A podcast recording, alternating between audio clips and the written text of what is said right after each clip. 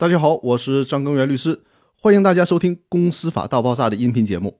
今天要和大家聊的话题是：分公司的债能由总公司还吗？民法总则第七十四条第二款当中规定，分支机构以自己的名义从事民事活动产生的民事责任由法人承担，也可以先以该分支机构的财产承担，不足以承担的由法人承担。但实践中永远比法律条文要复杂的多。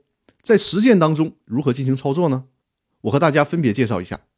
如果发生了纠纷，权利人如果仅起诉分支机构，法院的判决书当中判决的也仅仅是分支机构承担责任。但在强制执行阶段，发现分支机构不具有清偿能力，没有钱也没有其他财产，那么能不能直接要求法院追加法人作为被执行人进行执行呢？比如说分公司没有钱。而判决书当中呢，又没有判决总公司承担责任，那在执行阶段能不能把总公司直接追加为被执行人，直接执行总公司的财产呢？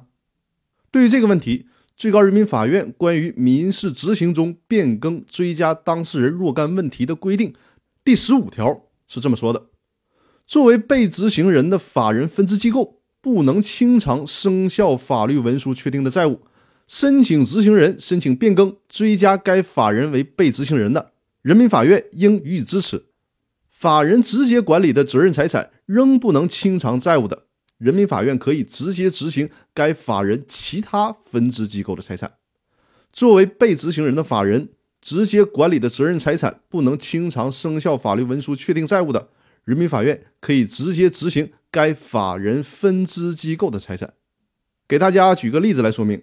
比如说，有一个总公司 A 公司，总公司呢在深圳，它下边还设了一个沈阳分公司和北京分公司。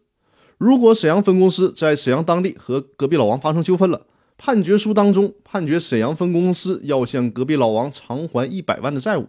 注意，判决书里面可没有要求总公司 A 公司偿还，仅仅是判决沈阳分公司来进行偿还。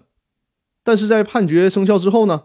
隔壁老王申请法院对沈阳分公司进行强制执行，发现沈阳分公司除了十万块钱以外没有其他的财产。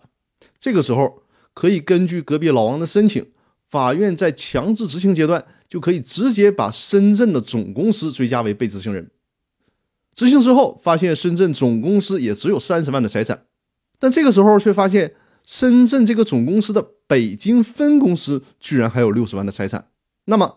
隔壁老王就可以申请法院把北京分公司也追加为被执行人，由北京分公司偿还沈阳分公司欠隔壁老王的钱。这就是所谓出来混，早晚要还的。只要是在一个法人体系内，就躲不掉这些债务。那今天要和大家分享的就是分公司的债，总公司能还吗？答案是肯定的，甚至于这个分公司的债，总公司的其他分公司也可能要承担偿还责任。那好，我们今天的分享就到这里，我们明天继续。